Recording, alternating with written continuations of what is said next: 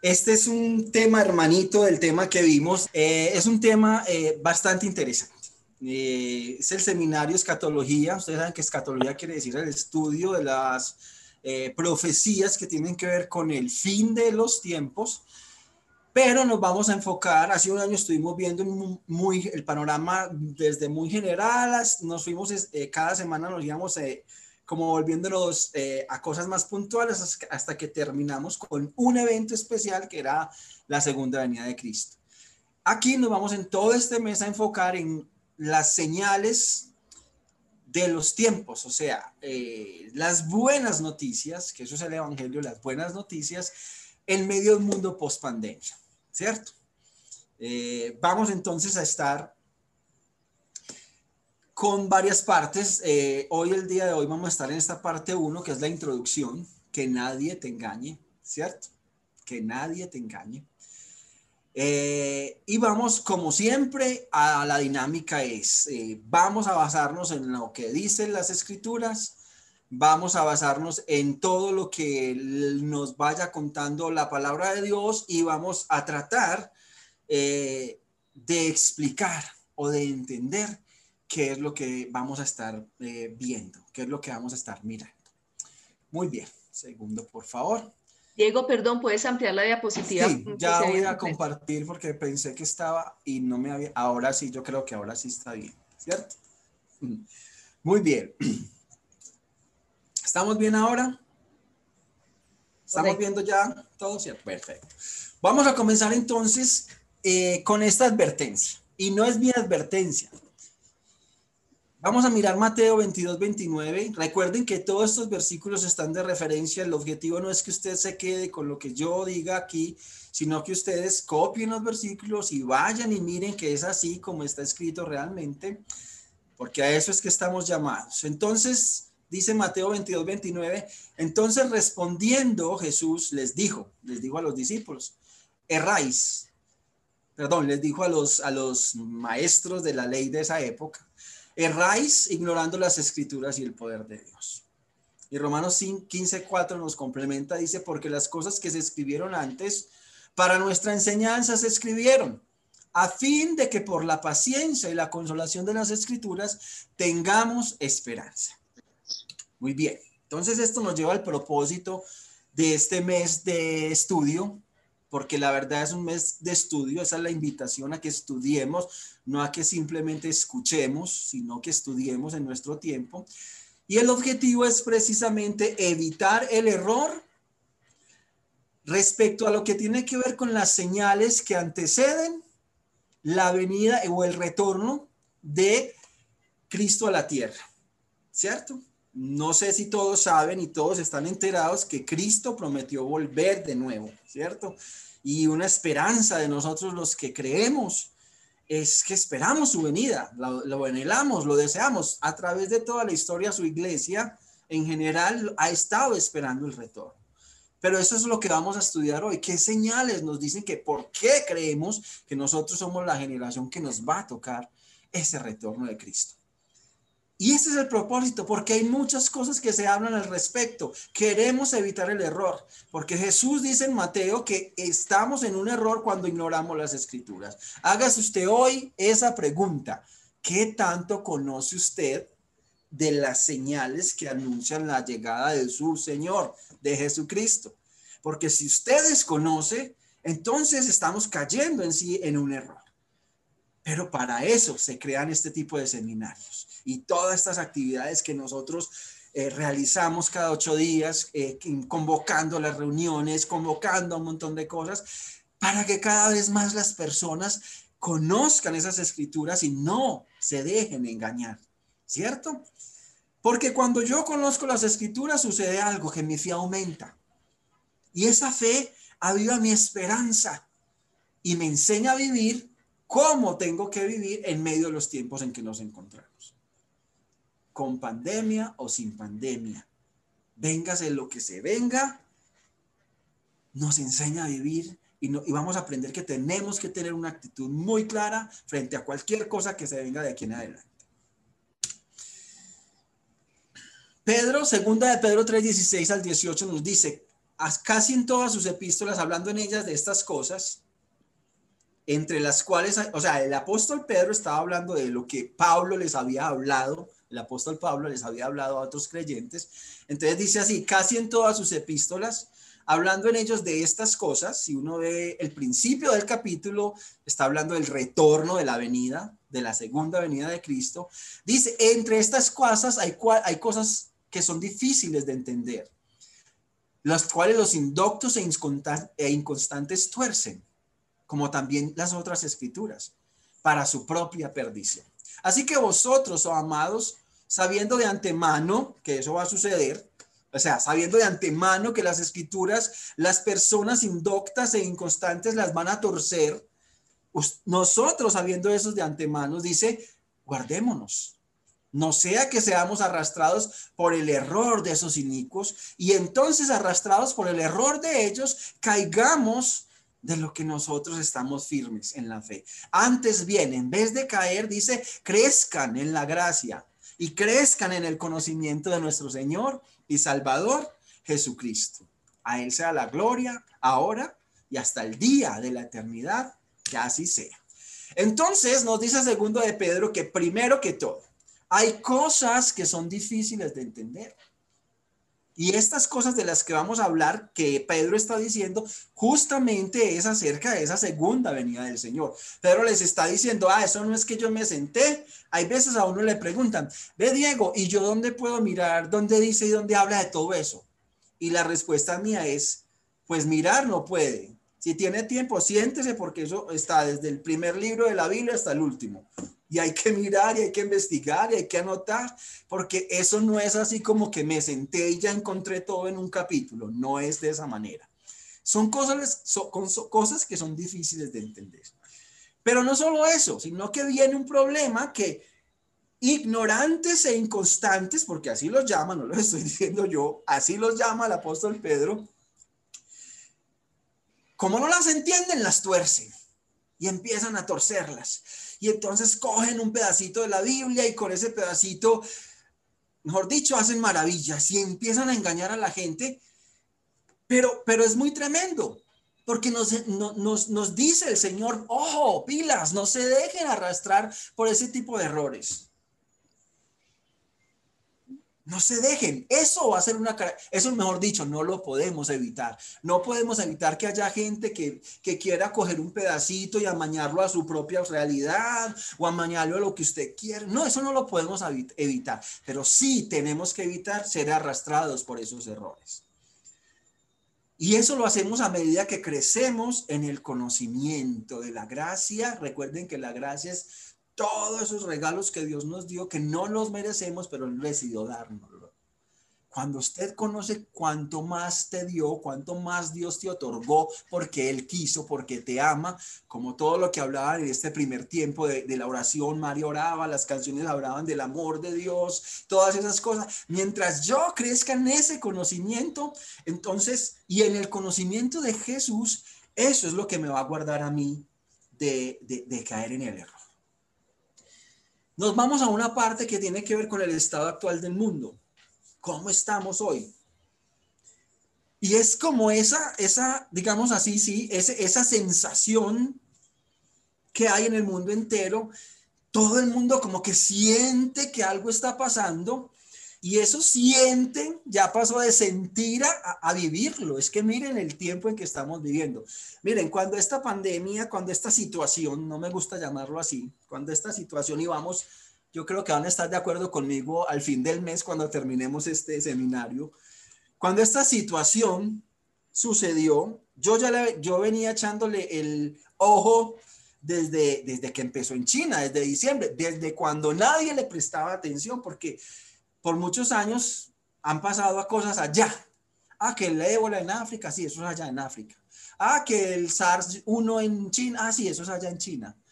Pero, pero no, no, no, no sé, eso nunca pasaba para este lado del charco, digámoslo así, ¿cierto? Pero resulta que cuando eso empezó allá y que cerrada una ciudad de 12 millones de habitantes, que dije, pero ¿qué es esto? Esto no es lo mismo, esto ya es un nivel diferente, esto es distinto empezó a mí Dios a inquietarme el corazón. Esto no es diferente, esto no es más de lo que veníamos. Esto es una etapa distinta. Y ya cuando empezó a suceder lo que sucedió en Europa y ya las cosas se venían, yo les confieso, el corazón mío se preocupó. Como que, ay, es que ya viene esto por acá. Esa sensación, porque es que todos vemos y sentimos. Pero fue muy lindo porque eso fue cuestión de uno, digamos, una tarde que yo estuve como preocupado sobre eso y yo preguntaba, yo, Dios, ¿esto qué es? Pero muy lindo, porque inmediatamente al fin de esa tarde yo recuerdo que yo estaba en el balcón mirando para la ciudad y el corazón se me llenó de una paz muy grande. Y sabe qué me decía, no les digo que oí una voz que me lo decía, porque no, es un sentir, ¿cierto? En el corazón. Y ese sentir en el corazón decía, mira, porque estás angustiado. Todo lo que por 20 años llevas hablando y enseñando está empezando a suceder. ¡Wow! Cuando yo, yo recibí como, como esa sensación en el corazón, yo, yo me pegué una alegrada yo dije, claro, claro. Y ahí mismo se me vinieron a la mente un montón de versículos bíblicos que uno enseña y es no teman, estén contentos cuando esto empieza a suceder, alégrense. Sí, el mundo está en angustia, pero ustedes, siempre hay una distinción. Jesús siempre hace una distinción entre su pueblo y los demás. Y él dice, ustedes están llamados a otra cosa. Y lo que vamos a estudiar y a conocer es precisamente para que entendamos ese llamado. Porque todos en general, sí, algo va a pasar, ¿qué será? Y como no saben qué es exactamente lo que va a pasar, entonces ponen su confianza en quienes creen y salen a decir, mire, yo tengo la solución, mire, yo tengo la respuesta. Y todo el mundo está viendo esa verdad, dónde está la respuesta y quién le dice algo, viendo a ver de qué se agarran. Y entre ese grupo, yo no digo que todo el mundo sea malintencionado, pero sí hay unos malintencionados que eran los que hablaba Pedro que van a coger las escrituras, las van a torcer y van a, dice que para su propia perdición, pero si lo entendieran no lo hicieran así, pero van entonces a apartar a muchas personas de la, de la verdad, de lo que es real, de lo que es verdadero, o a hacerles que se cuelguen en, en esperanzas falsas. Pero ¿qué dice la escritura entonces? Durante la historia ha habido muchos que dicen tener el poder de ver el futuro y algunos son bien conocidos por sus profecías Nostradamus, ¿quién no conoce a Nostradamus? ¿Cierto? ¿Quién no conoce? Bueno, de pronto no, pero yo que estudio tanto de esto, que me gusta de tantos años, las profecías de Fátima, de los, partos, de los pastorcitos de Fátima, que todavía está viva una, creo. De Medjugorje, por allá en, Europa, de Edgar Case, un montón de gente que se llaman videntes y que hicieron un montón, pero definitivamente yo creo que el que más conocemos nosotros es Nostradamus. Aquí hay un argentino que es Parravicini, y, y, si usted ve eso cada que uno mira eso, uno se queda sorprendido lo que dice, la verdad. Como uno dice, wow, ¿cierto? Pero, ¿qué sucede? Hay algo que tenemos que tener en cuenta. Y vamos a la escritura porque esa es nuestra cosa, nuestra, nuestra ancla firme. Segunda de Pedro 1.19 dice, tenemos también la palabra profética más segura, a la cual ustedes y yo hacemos bien en estar atentos, porque esa palabra de Dios es la antorcha que va a alumbrar cuando estén en un lugar oscuro, hasta que el día esclarezca y el lucero de la mañana salga en vuestros corazones. Lucero de la mañana es una referencia precisamente a la venida de Cristo. Nos está hablando que antes de la venida de Cristo va a haber una oscuridad.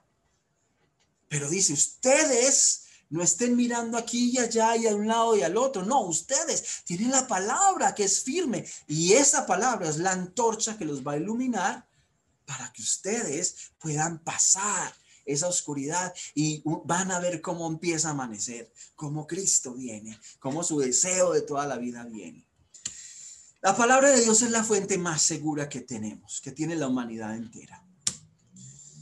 Nos invita a estar atentos a esa palabra, no simplemente a oírla, porque es que uno lo oye por acá y se le sale por el otro lado, sino a estar muy atentos. Lo que ustedes están haciendo hoy es eso, estar atentos, no simplemente oírlo, sino estar atentos. Ve, voy a sacar un tiempo de mi vida, de un sábado, para sentarme a estar atento, a ver qué dice la escritura Eso es, eso es lo que ustedes están haciendo.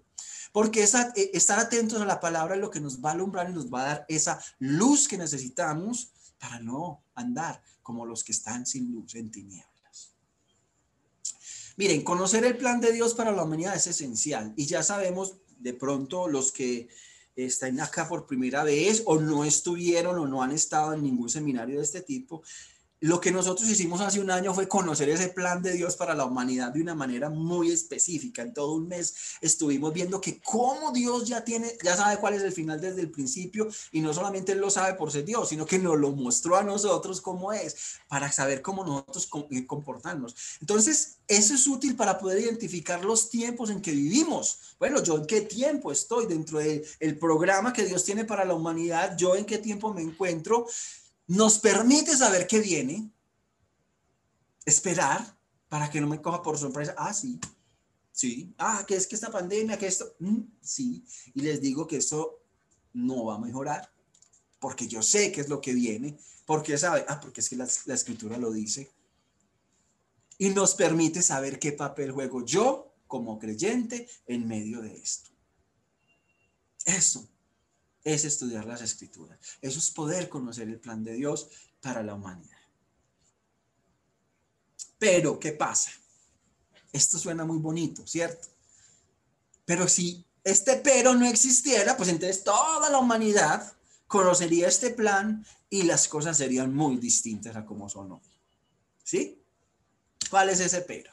Segunda de Corintios 4:4 dice, en los cuales el Dios se atentan, está el Dios con D minúscula, no está hablando de el Dios, de Dios el Padre, de Jesucristo, está hablando de un Dios con D minúscula, el Dios de este siglo, que es nuestro adversario, Satanás. ¿Qué hace él? Cegó el entendimiento de las personas incrédulas con un propósito, cegó el entendimiento, o sea, por más que les sucedan las cosas, no pueden verlo, no lo pueden entender, ¿sí?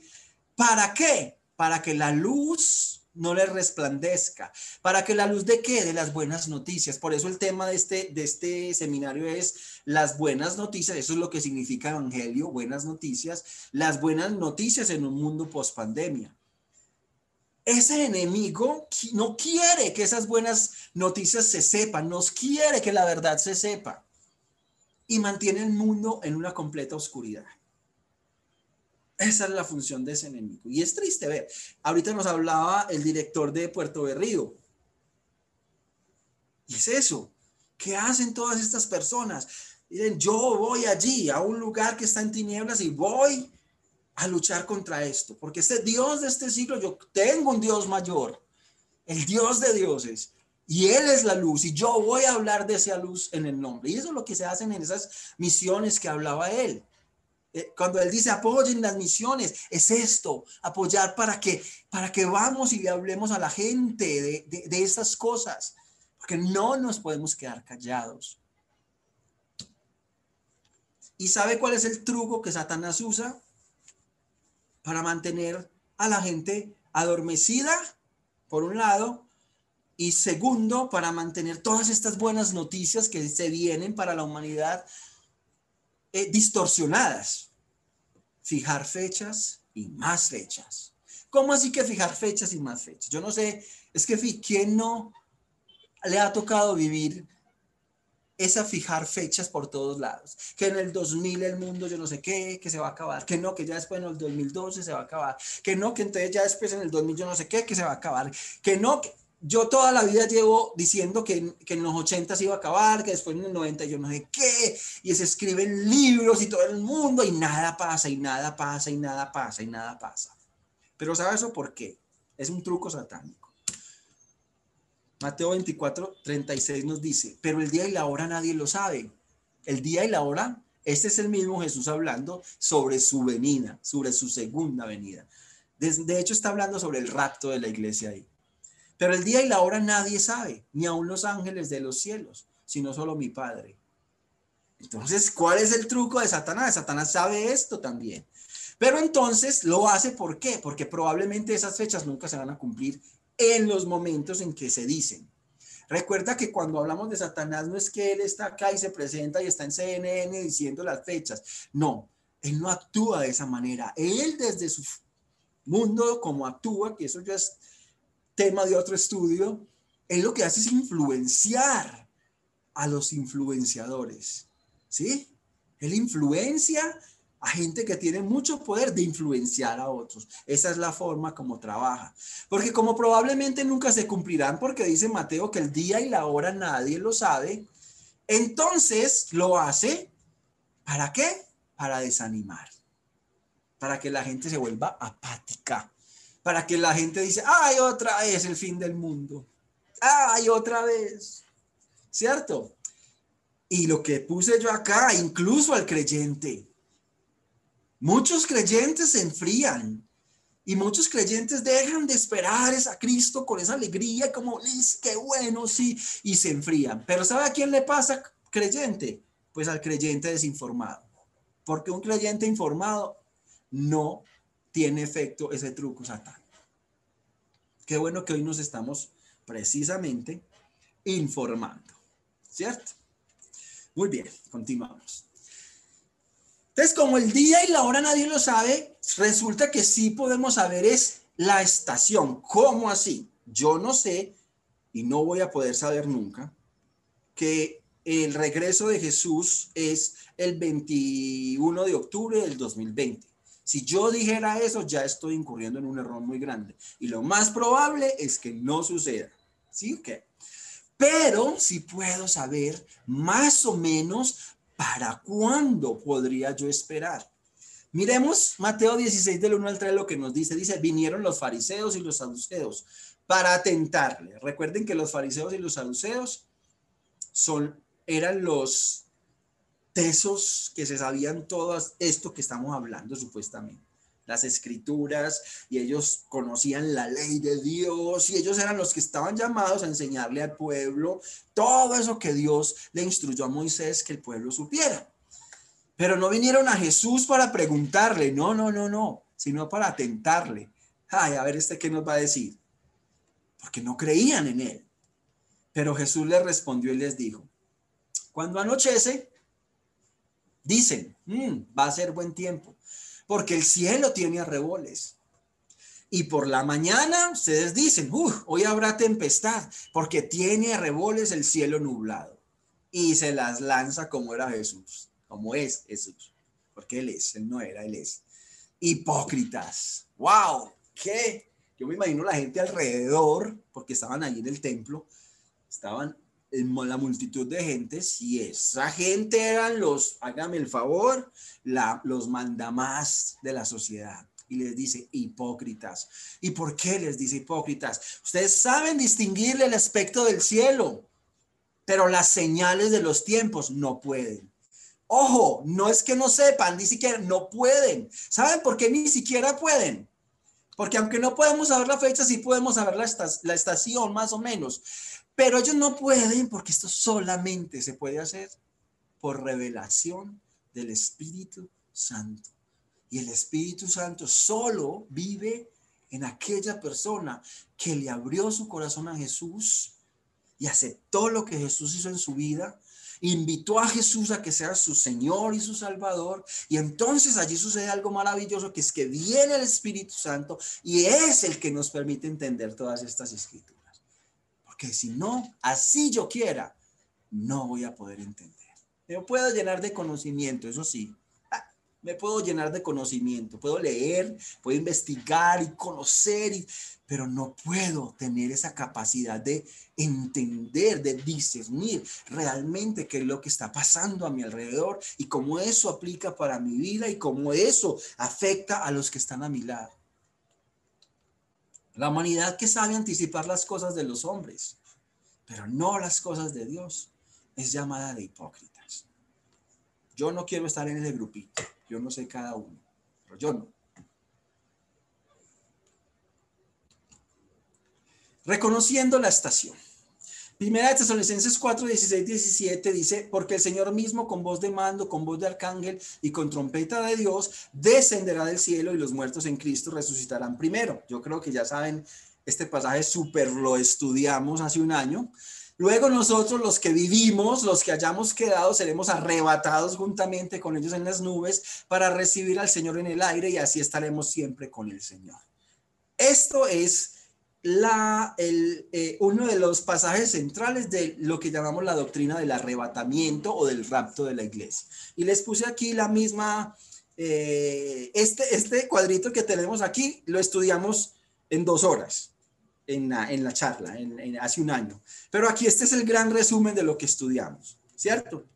Tenemos acá que Cristo vino hace más o menos dos mil años, 2020, 2000, no importa exacto, la primera venida de Cristo, llega Cristo a la tierra, se da inicio a lo que se llama la era de la iglesia, aquí estoy haciendo un gran resumen, o la era de la gracia, que es la era de la iglesia de Cristo, ahí está, ¿cierto? Que son las edades pasadas de la iglesia, pasadas con doble S, perdón.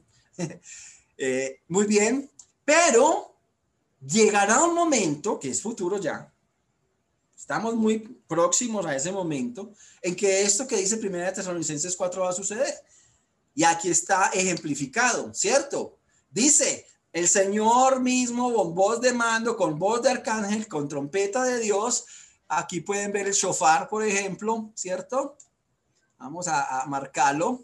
Aquí está el shofar, la trompeta que se usaba en esa época. Jesús dice, viene del cielo pero ¿qué pasa? Los otros, los que estemos aquí en la tierra vivos, seremos arrebatados con los que resucitan primero, con los que ya murieron en la historia de la iglesia, son resucitados. Los que vivimos somos arrebatados en el rapto y dice que ¿qué? Nos encontramos con el Señor en algún lugar, no en el cielo, recuerden, es en algún lugar, en el aire, dice la escritura.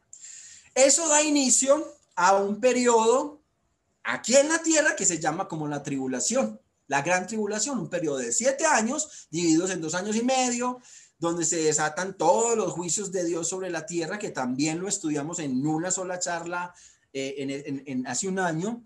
Eh, mientras aquí están esos juicios de Dios, o sea, se llama la gran tribulación porque Jesús mismo dice que nunca antes ni jamás ha habido ni habrá una tribulación en la tierra como la que habrá en estos días. Con solo decirle que las dos terceras partes de la población mundial que quede después del arrebatamiento van a perecer en esos siete años, ¿cierto?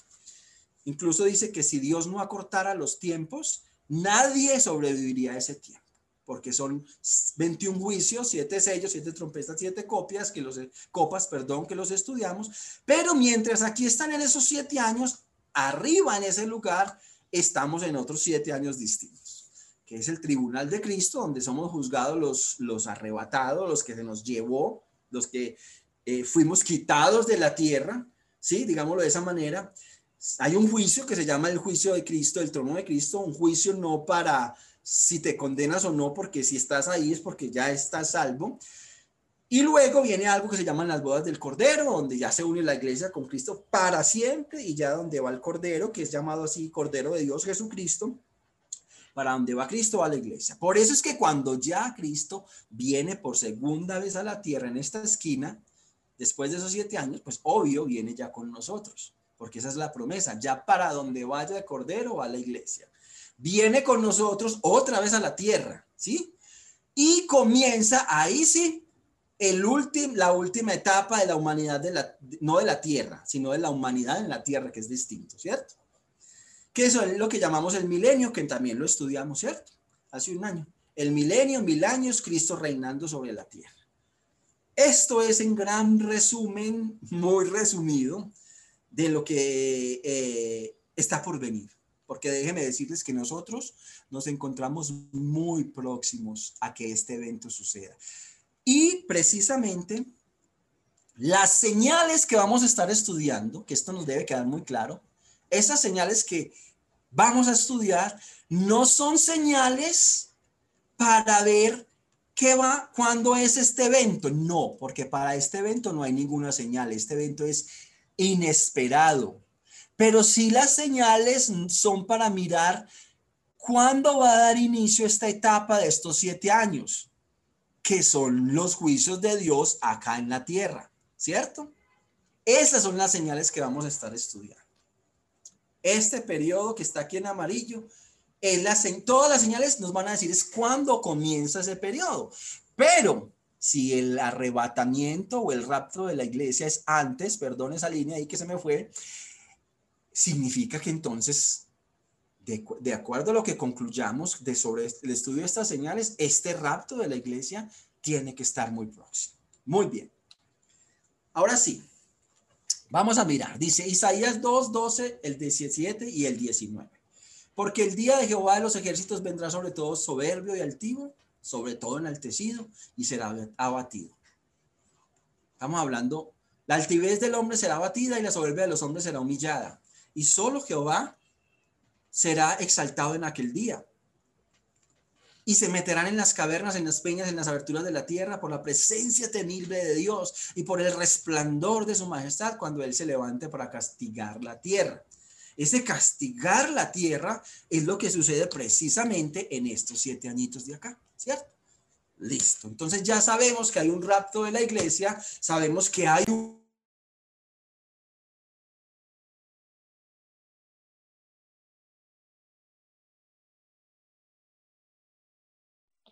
Diego, no, no se te escucha. Se silenció. Estás silenciado.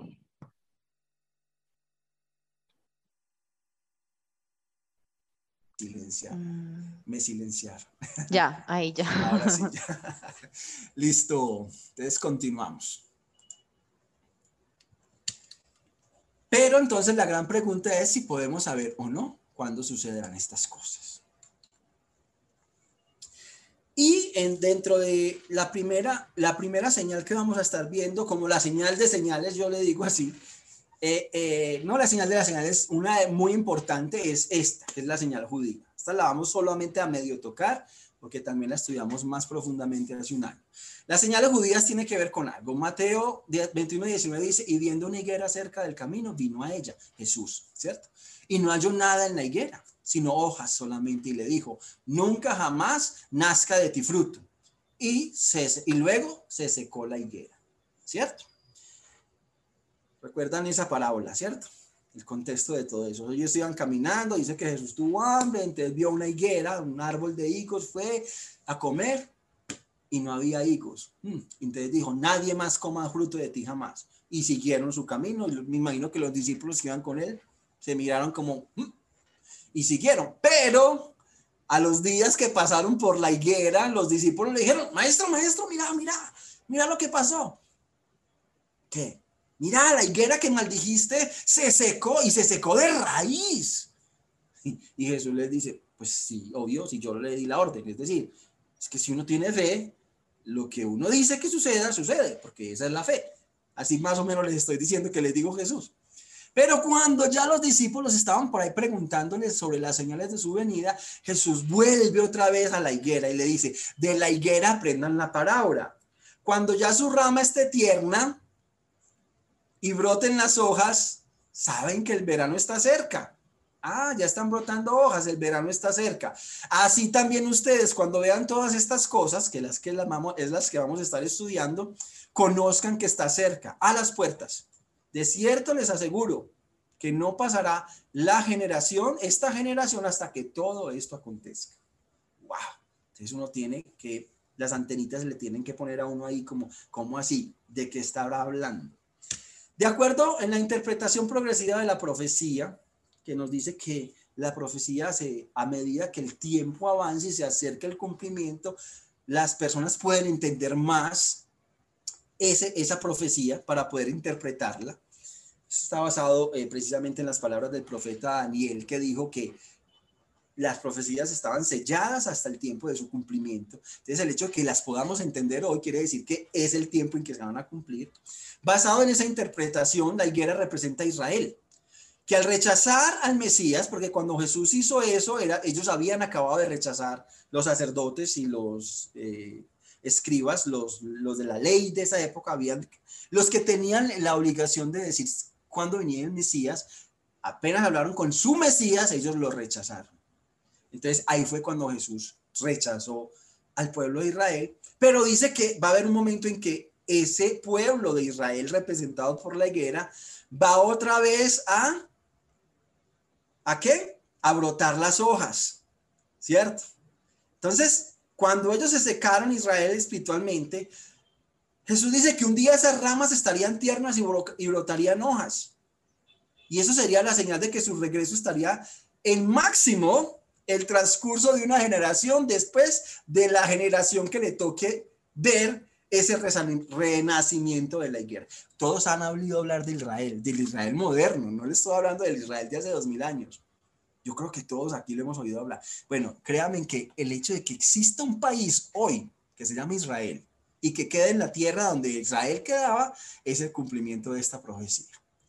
Y la promesa de Jesús es que eh, su regreso a la tierra no va a pasar, no, va, no se va a demorar, ni siquiera esta generación va a pasar antes de que él regrese a la tierra.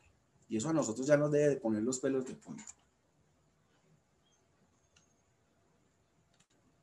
El 14 de mayo de 1948 Israel revive, la higuera revive, y años después, en el 67, Jerusalén, que por 1897 años estuvo bajo el control de los gentiles, los gentiles son todos los que no son judíos, así se llaman, están los gentiles, toda la humanidad no judía y los judíos, ¿cierto? Estuvo bajo el control de los gentiles, regresó después de 1897 años a ser la capital de Israel, el 7 de junio del 67. ¿Por qué doy estas fechas? Porque usted empieza a hacer cuentas. Las personas que está, la generación que estaba viva el 7 de junio del 1967, que haga cuentas y deben de haber muy poquitos vivos Jesús prometió que esa generación no se iba a terminar sin que Él volviera a la tierra. Por eso yo digo, esta es la señal de las señales. ¿Sí? Muy bien. Vamos a pasar entonces a una segunda parte y aquí esta segunda parte la vamos a dejar, eh, no, no la vamos a alcanzar a terminar, la terminamos la próxima. En esta segunda parte vamos a, ya a entrar de, lleno a lo que nos, nos, nos, ocupa el seminario, que es las señales de Mateo. Ojo, las señales están por toda la Biblia, por todos los libros y cartas de la Biblia. Uno encuentra que, mencionan las señales. Nos vamos a enfocar solamente en este seminario en las señales que habla Mateo 24 y Lucas 21, que son las mismas, pero vamos a ver por qué vamos a hacer el paralelo entre Mateo y Lucas. Muy bien. ¿Por qué en ellas? Enfoque principal, estudiar estas señales, entender estas señales en el contexto actual de la pospandemia, o sea, hoy siglo XXI, esas señales que, relevancia tienen y qué papel tengo yo como embajador de Cristo en la tierra. ¿Qué embajador de Cristo? ¿Eso qué es? ¿De dónde salieron con eso? Bueno, pues déjeme decirte que todo aquel que recibe a Jesús en el corazón se convierte en un embajador de Cristo, es decir, en un representante de Jesús en la tierra. Unos hacemos el papel bueno o malo, tenemos que mirar. Muy bien.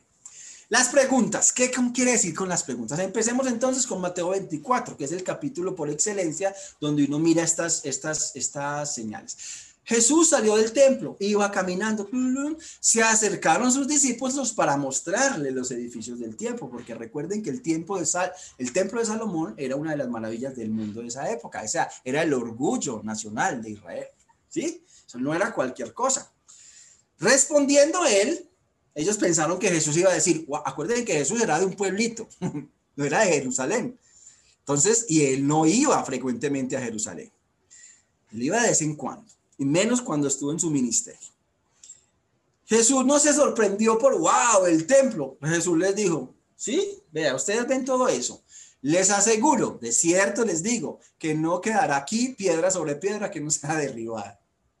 Entonces yo me imagino como los dejó como que, ¿qué? Como así, un momento.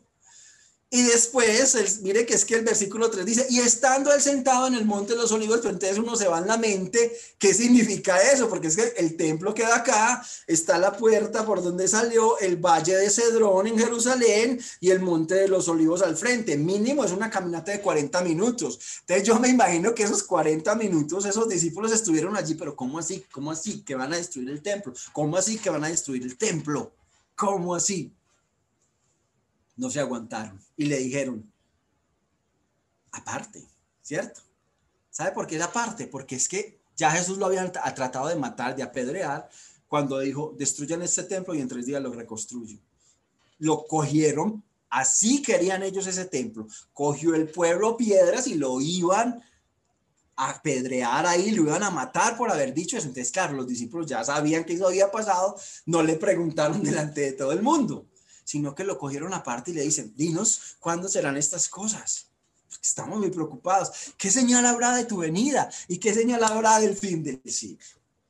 El discurso que Jesús dice después de esto se conoce como el discurso de las señales. Lo que Jesús está a punto de iniciar da respuesta a tres preguntas, no a una, a tres. Y las preguntas son claves para entender lo que, lo que, lo que son, lo que, de lo que se habla en este, en, este, en este pasaje. La primera es cuándo serán estas cosas. ¿Qué cosas? Pues las que Jesús había acabado de decir, la destrucción del orgullo nacional de Israel, del templo. Le dicen, venga, ¿esto cuándo va a ser? ¿Sí? Pero ellos aprovecharon ya de una vez ¿sí? No, pues metido un pie, metamos los dos pies al agua. Le preguntan, ¿qué señal habrá de tu, de tu venida? ¿Cómo así? Pero él estaba allá, ¿no? Pero es que ellos ya habían entendido que es que él se iba y iba a regresar porque él ya les había dicho. ¿Qué señal habrá de tu venida? O sea, ¿qué señales antecederán la segunda venida de Cristo a la tierra? Y la tercera pregunta, ¿cuáles serán las señales del fin del siglo? Recuerden que el siglo no es el siglo 1, siglo 2, siglo 3 las, escrituras se refieren a siglos, es a las dispensaciones, ¿recuerdan? Hay siete dispensaciones, esa es la historia de la humanidad, eso lo estudiamos, estamos en la sexta, a punto de terminar la sexta, para dar inicio a la séptima, que es el milenio. Entonces, él estaban preguntando que, cuál es el, qué señales habrá del, del final de esta época, que para ellos estaba iniciando, para nosotros está terminando. La advertencia es lo primero y con esto terminamos el día de hoy. La advertencia. Jesús antes de empezar el discurso, yo miro por acá algo, Jesús antes de empezar el discurso no empieza a decirle, sí, claro, es así. No, él les dice, respondiendo Jesús les dice, ojo, miren que nadie los engañe, porque es que vendrán muchos en mi nombre diciendo, yo soy el Cristo. Síganme. Y a muchos engañarán. Así de claro. Entonces, antes de Jesús responder a esas preguntas, les lanza una advertencia muy fuerte. Y esa advertencia es la antesala para poder comprender todo lo relacionado que tiene que ver con ese cumplimiento de estas profecías que después de esa advertencia él empieza a decir. Y que hoy en día, más de dos mil años después de que Jesús las dijo, siguen teniendo la misma vigencia. Más de dos mil años que él dijo no, ya tenía 33 años cuando las dijo sigue teniendo la misma relevancia. Y eso es lo que nos tenemos que enfocar a todos en esta advertencia. Ojo, que nadie te engañe. Que nadie te engañe. Porque van a venir muchos queriendo engañar. Y Jesús dice que a muchos engañarán. O sea, Él lo dice. Porque creen que la escritura dice, el que esté firme, cuide de no caer. Porque yo puedo sentirme muy firme, pero si me descuido espiritualmente, caigo y resbalo. Porque lo que, lo que estudiamos anteriormente, porque hay una entidad, un ser maligno que odia a Dios y a todo lo que Dios ama y Dios nos ama. Entonces nos odia a nosotros. Y su objetivo es que no nos resplandezca la verdad. Yo a ustedes los felicito porque están acá. Y eso ya es un milagro. Porque están diciendo que la verdad resplandezca en mi vida. Que esa verdad que Jesucristo resplandezca en mi vida. Vamos a terminar por cuestión de tiempo acá. Vamos a terminar en esto. Recuerden la advertencia. La próxima charla vamos a comenzar y a retomar desde aquí. Y después de este tiempo, vamos a tener un tiempo de, creo que son 15 minutos, de que los que se quieran quedar conectados eh, se pueden quedar conectados para un tiempo de preguntas. Eh, eso, fue lo que, eso es lo que vamos a hacer a continuación. Yo voy a dejar de compartir entonces y los invito a que antes de empezar ese tiempo eh, oremos. Oremos para que Dios ponga todo esto que no se quede en conocimiento, porque el conocimiento no sirve para nada, es el amor lo que edifica nuestras vidas, es el amor de Dios. Yo les invito a que ahí donde están, cierren sus ojos como señal de reverencia a Dios y oremos. y le digamos, Jesús, gracias por tu palabra. Gracias por, porque Señor, tú eres la verdad. Jesús dijo, yo soy el camino, la verdad y la vida. Tú eres la verdad, Señor. Y nos advierte, Señor, que hay y habrá muchas personas que quieren distorsionar tu palabra, que cogen versículos aparte y los distorsionan. Señor, pero eso lo hacen para su propia perdición. Pero tú nos dices a nosotros, ojo, no se dejen engañar. Y la manera que no podemos dejarnos engañar es a través del conocer la verdad de conocerte a, a ti, Jesús, de crecer en la gracia, en el regalo de salvación que nos has dado, de crecer en ti, en conocerte, en entender, Señor, cuál es ese plan que tú tienes para la humanidad, porque de hecho hay un plan, Señor. De hecho hay un plan, Señor. Yo sé, Padre, que estas cosas no son difíciles, no son fáciles de entender. Lo sé. Lo sé porque tu palabra no lo dice. Pero gracias porque también tenemos el Espíritu Santo. Y tú nos prometes que todo aquel que quiera conocer a Dios, tú te le muestras. Tú le dices, tú me quieres conocer, aquí estoy, ven, conóceme. Esa es tu promesa, Señor. Y gracias porque estamos aquí, los que estamos diciéndote, nos sentamos aquí porque queremos conocerte. Y ya tú harás, Señor. Tú te encargarás, Señor. Padre, muchas gracias. Es maravilloso estudiar tu palabra. Es hermoso, Señor, conocerte un poco más, un poquito más, Señor. Gracias por dejarte conocer de nosotros. ¿Quién soy yo, Señor? Para conocerte a ti, el Dios eterno, el creador del universo entero el que sustenta todas las cosas, el que llamas a las cosas que no son como si fueren y estas vienen y te obedecen, Señor. ¿Quién soy yo, Señor, para conocerte? pero me das ese privilegio. Y a todos mis hermanos en la fe nos das ese privilegio. Gracias por amarnos con esa pasión y con ese amor con que nos amas, oh Dios. Porque nadie me podrá amar, nadie nos podrá amar como nos ama Dios. Y tu amor no cambiará, no cambia, permanece. Jesús, muchas gracias. Te damos el honor, la gloria, la exaltación a ti. Te alabamos porque eres nuestro Dios. Te alabamos porque no quieres que estemos en tinieblas. Te alabamos porque tu luz nos alumbra para que entendamos y entendiendo, hagamos que otros entiendan. Gracias Jesús por este tiempo especial y maravilloso. Toda la gloria es para ti, Señor. Te amamos. Amén.